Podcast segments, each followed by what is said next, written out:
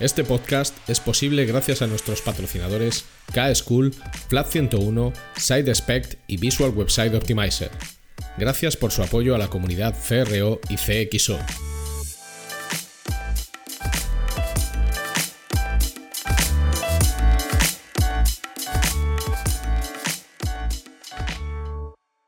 Mi nombre es Ricardo Tallar y estás escuchando CRO Café en español el podcast de referencia en CRO y CXO, donde hablamos con profesionales digitales de todos los rincones del planeta sobre nuestro trabajo, con el objetivo de compartir, entretener y aprender.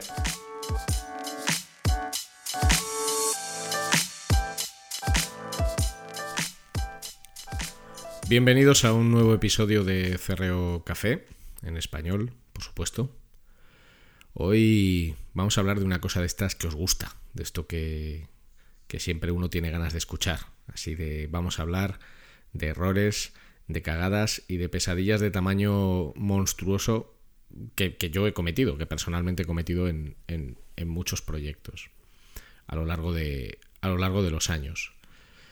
Yo comencé a utilizar herramientas de, de testing y de optimización mm, allá por 2008 con Google Website Optimizer y todos estos años de testing y experimentación pues dan para cometer auténticas recopilaciones de errores eh, que desgraciadamente se, dieron. Lo que pasa que, bueno, cuando uno comienza a hacer lo que sea, cualquier cosa, en cualquier disciplina, pues lo más habitual es cometer no uno, ni dos, ni tres, sino muchos errores, porque forma parte del, proceso de aprendizaje.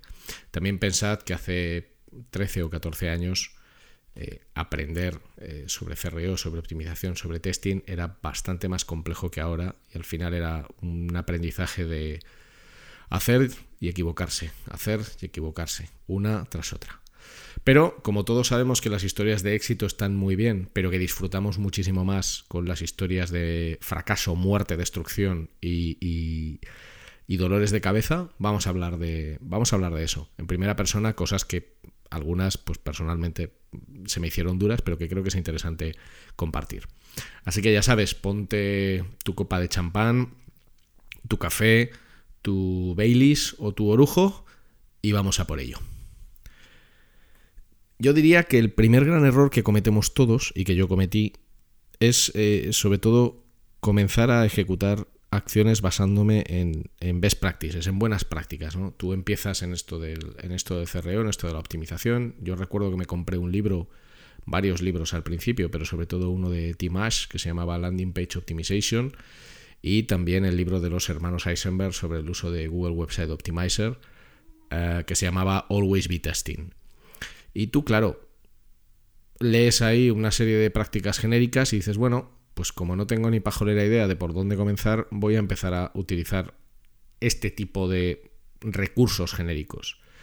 De hecho, si hoy en día hacéis una búsqueda del tipo eh, CRO Tips en inglés o CRO Best Practices o mejores prácticas CRO o cualquier cosa de estas, os van a aparecer pilas infinitas de artículos, algunos de algunas herramientas eh, de CRO, otros pues de profesionales del sector que bloguean sobre ello y es bastante habitual tropezarte con grandes recopilaciones de los 20, las 20 cosas que tienes que hacer para mejorar el ratio de conversión. Bueno, el problema de las 20 cosas que tienes que hacer para mejorar el ratio de conversión, las 10, las 7 o las 5 o el titular que, se haya puesto en el artículo en cuestión que estéis leyendo es que esto es una verdad a medias.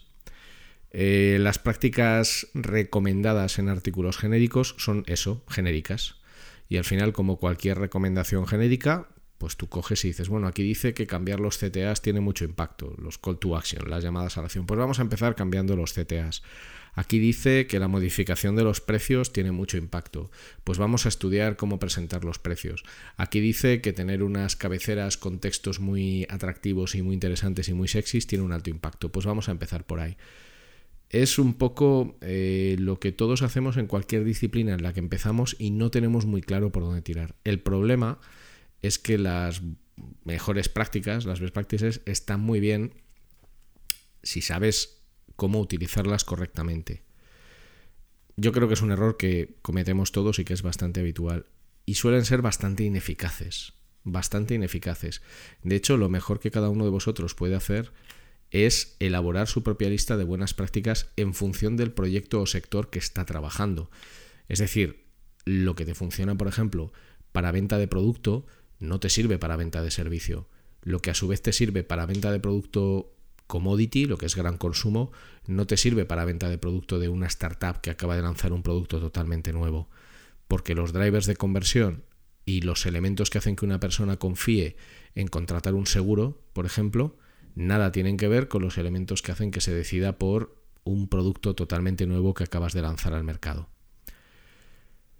Yo creo que las mejores prácticas generales son útiles cuando la base del proyecto sobre el que estás trabajando es un auténtico desastre. Es decir, cuando está todo por optimizar, todo por hacer y, todo es un caos y una muerte continua, ¿no? Pero si trabajas con un producto o con un servicio que esté mínimamente desarrollado en su capa digital, te van a ser muy poco útiles. Y es bastante frustrante el pensar que tú has seguido un manual y no has conseguido ningún tipo de, ningún tipo de resultado.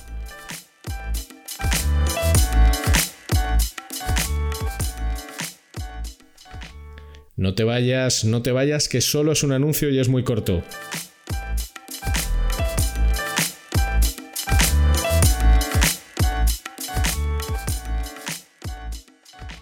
Si necesitas ayuda profesional para mejorar la conversión de tu negocio digital, tu mejor opción es contar con Flat 101. En Flat 101 somos especialistas en el diseño, desarrollo y optimización de servicios y productos digitales y podemos darte soporte en todas las áreas técnicas que intervienen en la conversión. Más de 15 años de experiencia profesional en más de 500 proyectos de conversión para multinacionales y startups a tu servicio, con el mejor equipo de profesionales CRO que vas a encontrar. El resultado nos importa y el cómo conseguirlo también. En Flat 101 estamos listos para ayudarte.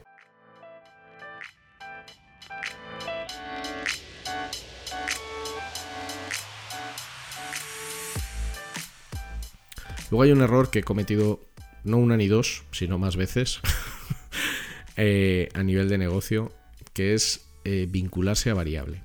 Eh, es decir, que parte de lo que vas a cobrar por un proyecto de CRO esté vinculado a un resultado que has de conseguir con ese propio proyecto de CRO. Es decir, si vas a facturar 1.000 euros, pues que 200 de esos euros solo los cobres en el hipotético caso de que alcances un resultado de mejora de conversión de X previamente pactado. Lo primero que quiero contar sobre esto es que a mí vincularme a variable no me supone un problema. El problema no es vincularse a variable. Siempre el argumento que se suele decir es es un poco un argumento un tanto tramposo, porque el argumento suele ser si tú confías en que tu trabajo va a servir para mejorar la conversión o el rendimiento de este producto o servicio digital, no deberías tener ningún problema en vincularte a objetivo. Y esto es tramposo porque todos los que trabajamos en optimización y en mejora, independientemente del área de la optimización y la mejora, lo que hacemos es aplicar un método, utilizar nuestra experiencia y utilizar nuestros conocimientos para intentar lograr un resultado, pero ese resultado depende de muchas variables. Algunas las controlamos y otras no. Esto es como si tú, salvando las distancias, solo le quisieras pagar al médico si te curas o si el tratamiento que te ha recomendado es 100% eficaz. Entonces muchas veces un médico, de hecho un buen médico, nunca te garantizará un resultado porque no puede. Porque si tú no sigues sus indicaciones u otras variables del entorno no se dan, pues el resultado no se produce. Y lo que hacemos nosotros salvando las distancias, que aquí no estamos salvándole la vida a nadie, es exactamente lo mismo. A mí me gusta vincularme a variable siempre y cuando yo pueda intervenir directamente en las variables que van a hacer que consiga ese éxito o no. Me explico. Si estamos trabajando en la mejora de conversión de un producto, de un servicio, que de repente cambia de precio, o que de repente cambia su posicionamiento, o de repente invierte tres veces menos en la captación de tráfico o aparece un nuevo competidor en el mercado eh, con unas condiciones mucho más ventajosas para el mismo segmento de clientes. Difícilmente vamos a conseguir nuestro objetivo. Nosotros hemos hecho nuestro trabajo de manual, lo hemos hecho perfectamente, pero han aparecido un montón de variables encima de la mesa que impiden que el resultado se dé. Y como tú has vinculado parte de tu salario o parte de tus ingresos a ese objetivo, no lo cobras. Te puedes vincular a variable siempre y cuando, en mi experiencia, siempre y cuando controles los elementos que forman parte de esa variable. Si no los controlas, tened cuidado porque es algo un poco eh, tramposo, es algo un poco tramposillo y puede darte unos dolores de cabeza importantes. Vamos con la tercera. La tercera sería centrarse en cambios iterativos de muy poquito impacto. ¿Qué es un cambio iterativo? Bueno, pues un cambio iterativo es tomando un producto o un servicio que ya existe, una interface, una landing, una PLP, una PDP. Eh, PLP son las siglas de Product Listing Pages, o sea, páginas de categoría, una PDP es una página de producto, pues la landing de producto. Es decir, coger algo que ya existe e introducir pequeñas iteraciones, pequeños cambios que en teoría deberían de producir una mejora en el rendimiento de esa, de esa pieza, de esa parte de la cadena. ¿Cuál es el problema? Que al final cambios iterativos de bajísimo impacto no suelen producir grandes impactos. Entonces, muchas veces tu planteamiento de un test es vamos a cambiar el CTA, vamos a cambiar el color de un botón, vamos a cambiar la posición de un texto, vamos a cambiar la fuente del texto, vamos a cambiar la fuente del precio, el tamaño, la ubicación, los colores. Todo eso son iteraciones de bajísimo impacto que rarísimas veces, rarísimas veces tienen un impacto grande. El cambio que puede generar un impacto mayor es la presencia en el above fold, en la parte de la pantalla que se ve sin necesidad de hacer scroll, de un CTA, de un botón o de un elemento de interacción principal.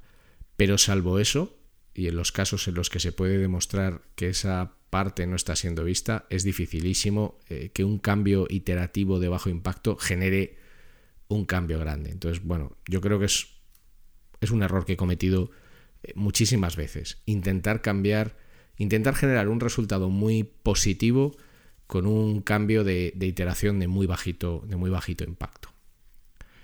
Otro error que desgraciadamente he cometido muchas veces es el testar utilizando landings, productos o servicios con un volumen de tráfico muy bajo o que son totalmente secundarios o terciarios para la organización. Aquí a veces caes en la tentación, tú quieres hacer un test, quieres demostrar que, por ejemplo, los planteamientos de página de producto de un e-commerce o los planteamientos de página de servicios de un generador de leads son muy mejorables, quieres plantear un test para mejorarlos y alguien te dice, bueno, vale, pero hagámoslo en un sitio en el que no corramos muchos riesgos, que no tenga mucho tráfico, en una página de un producto o de un servicio que sea secundaria. Bueno, tú en principio, como buena persona con poca experiencia, pues te parece bien. El problema es que testar elementos, páginas, eh, pantallas en las que apenas hay tráfico o que no tienen relevancia a nivel de negocio porque son productos o servicios que no se venden, no te va a conducir absolutamente a nada. Entonces, claro, aprender esto por el camino del dolor, pues es eso, doloroso.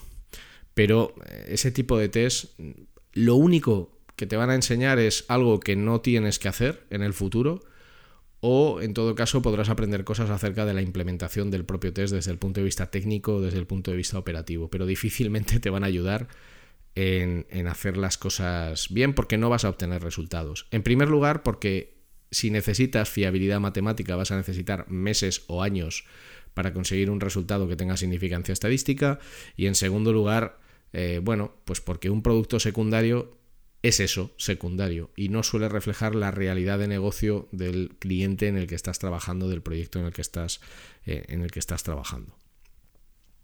Otro error eh, muy habitual hace años, ahora hace ya muchos años que no lo cometo, pero otro error muy habitual que cometí varias veces, una vez más, debo de ser un tío muy zote, que me he equivocado varias veces, es lanzar test o lanzar experimentos sin comprobar que funcionaban correctamente, lo que se llama pasar un proceso de QA. QA son las siglas de Quality Assurance. Entonces, básicamente es seguir un proceso que garantice la propia calidad del test. Sobre todo, y en los últimos años, muy vinculado a que un test se ejecuta correctamente en todas las tipologías de navegador, en todas las tipologías de dispositivo o incluso en todas las tecnologías tipo CMS. O sea, nada tiene que ver lanzar un test en una tecnología SPA, Single Page Application, con hacerlo pues, con otro tipo de tecnología. Eh, las fases de, QA, de Quality Assurance, si queréis ya las comentaremos en otro episodio porque te pueden permitir localizar problemas en el lanzamiento de un test. Si tú lanzas un test sin hacer un QA, puede suceder, y de hecho a mí me ha sucedido, que interpretes los datos del test de una manera muy distinta a como ha sucedido en la realidad.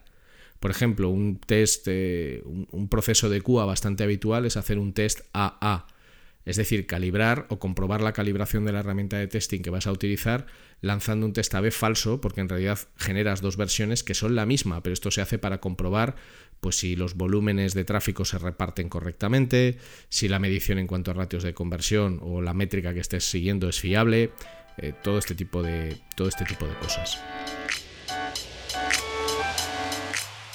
Ahora es el momento de una pequeña promo.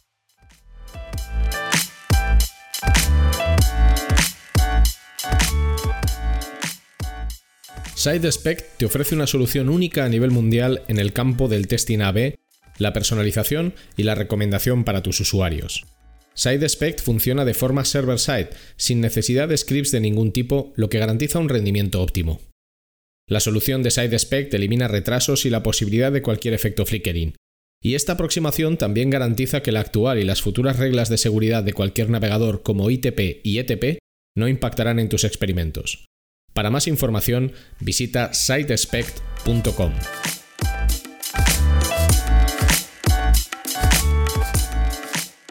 Es un error que sobre todo yo cometí las primeras veces por pura inexperiencia, ni sabía lo que era un proceso de QA cuando, cuando comencé en esto del testing, del CRO y de, la, y de la experimentación y de la optimización. Pero que es necesario, porque tú estás viendo, eh, sobre todo cuando trabajas con herramientas muy basadas en, la, en el cambio del frontend, tú estás viendo un cambio perfectamente en tu navegador, yo que sé, estás utilizando Chrome, lo ves perfectamente en Chrome, pero muchas veces no pruebas o no cuestionas o no compruebas que se mide correctamente o que se ve correctamente ese cambio en Safari, en Firefox, en Maxton, en, Internet Explorer, en Edge o en el navegador que, en el navegador que sea. Y los procesos de QA no consisten solo en eso, sino que son procesos eh, bastante más complejos. Lanzar un test, sobre todo un test que se presupone es importante, que va a tener impacto porque lo lanzas, por ejemplo, contra un proceso de booking, si estás testando en una cadena hotelera o en una, o en una OTA, en una Online Travel Agency, eh, bueno, lanzarlo sin un proceso de QA es un, poco, es un poco suicidio, es un poco peligroso. Luego un cambio, un cambio, perdón, un error muy, muy habitual, sobre todo que cometí al principio, era basarme en el resultado de un solo test eh, para concluir que un cambio es recomendable para todo un sitio web o para toda una aplicación. Yo creo que es un error muy habitual todavía hoy día porque no hay muchos profesionales que tengan un recorrido largo en testing.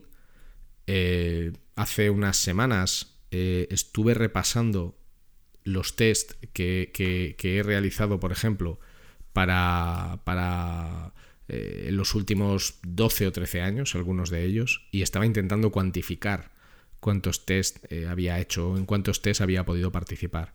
Y me salían unos cuantos cientos en plural. Entonces creo que todavía no hay eh, muchas personas que hayan podido hacer cientos de test en plural. Entonces es bastante habitual este error, ¿no? tú dices, bueno, yo he lanzado un test en una página de producto, este test ha funcionado, tengo significancia estadística, este test es correcto, entre comillas, vamos a dejarlo ahí. Y de lo que he aprendido en este test, extraigo un aprendizaje que voy a aplicar a todo el sitio web. Luego lo haces y claro, te encuentras con que eso es un drama de muerte y destrucción porque esa mejora que habías visto en un único test no, no sucedía. Entonces este es un test, esto es algo que yo he hecho, he cometido eh, bastantes veces como error hace, hace unos años. Luego otro error también muy habitual y vinculado sobre todo a negocio, cuando uno está empezando, sobre todo si es autónomo, si es freelance o está montando su propia empresa, es comenzar a trabajar en proyectos en los que sabes, porque tú lo sabes, sabes perfectamente que no vas a poder mejorar nada. No vas a poder mejorar nada porque en esa empresa, en ese cliente o en ese proyecto hay una carga técnica importante y hay una dependencia de un equipo de desarrollo, de un equipo de IT que no va a subir tus cambios. Sabes que no vas a poder mejorar nada porque es un producto y un servicio que, por ejemplo, está eh, a un precio totalmente inalcanzable para el mercado al que se dirige, donde además hay un componente de incógnita enorme. O sabes que no vas a poder mejorar nada porque, y esto pasa a veces, el cliente te dice que no va a cambiar nada. Que también a esto habría que preguntarle, bueno, si no vas a cambiar nada, ¿qué hacemos aquí?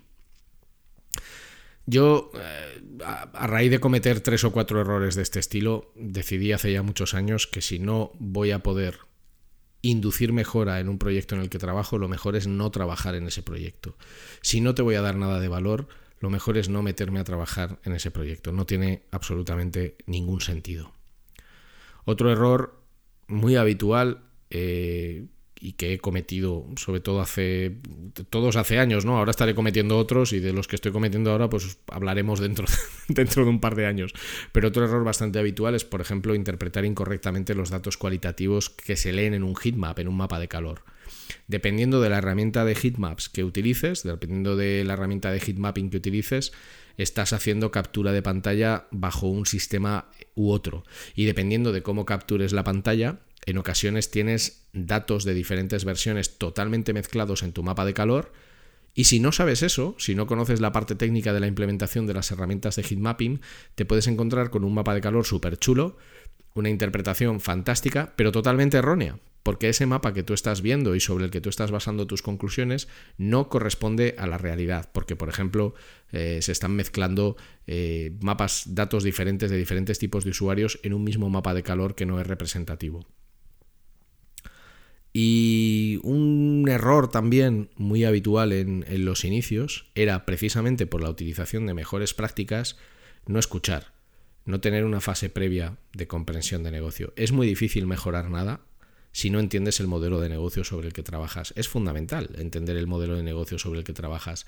Nada tiene que ver vender bombones online con vender gominolas, eh, vender tazas, libretas, ordenadores, periféricos, tecnología, seguros, eh, pósters, eh, cámaras o micrófonos. Nada tiene que ver. Son negocios totalmente distintos. Lo único que tienen en común es que se dirigen a un consumidor final y que el consumidor final cuando paga termina la transacción, pero no tienen nada más en común.